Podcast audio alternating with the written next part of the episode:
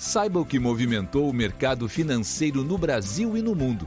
Você está ouvindo o Análise do Dia, um podcast original do Cicred.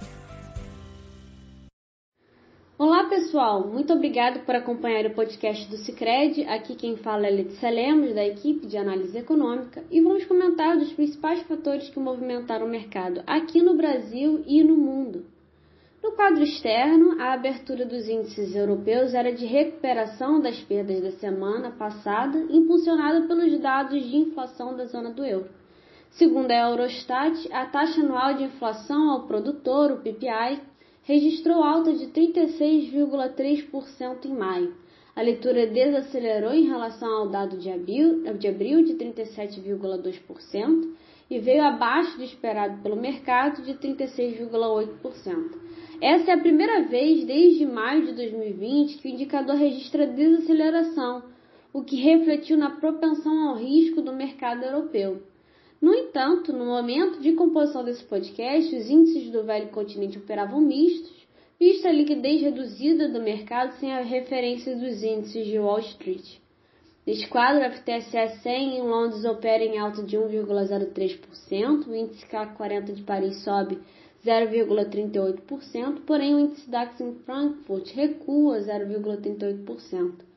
Refletindo as ações de empresas europeias, o índice pan-europeu Stock 600 avança 0,57%.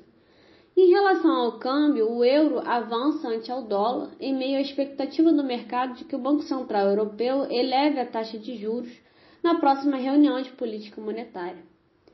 Nos Estados Unidos, as bolsas de Nova York permaneceram fechadas devido a feriado no país. E com a desvalorização do dólar ante ao euro, o índice DXY, que mede o dólar ante moedas rivais, segue em estabilidade. Diante disso, o preço do petróleo no mercado internacional reverteu o sinal negativo da abertura e opera em alta. Neste quadro, o barril do WTI para setembro subia 1,90% a 110 dólares e 49 centes. Já o Brent para setembro avançava 2,08% a 113 dólares e 95 centes.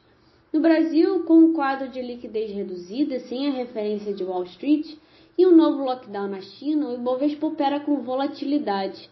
O governo chinês decretou um novo lockdown em duas regiões do país, com mais de 1,7 milhão de habitantes, após as regiões registrarem 258 novos casos da Covid-19 ontem. Neste quadro, a aversão ao risco do mercado chinês impactou no minério de ferro, que estendeu as perdas da última, da última semana e fechou em queda de 4,41%. Diante disso, as ações da Vale recuam, porém, com as ações da Petrobras em meio à valorização do preço do petróleo, o Ibovespa opera em alta de 0,03% no momento de composição desse podcast. Quanto ao câmbio, o dólar à vista sobe 0,09% a R$ 5,32.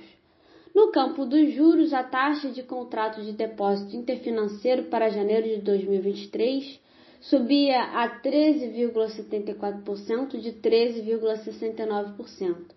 O DI para janeiro de 2025 era de 12,71%, de 12,62% no ajuste sexta e para janeiro de 2027 estava em 12,66% de 12,61% no ajuste anterior. Por hoje é isso, agradeço a companhia de vocês e nos vemos amanhã. Você ouviu o Análise do Dia, um podcast original do Cicred. Até a próxima!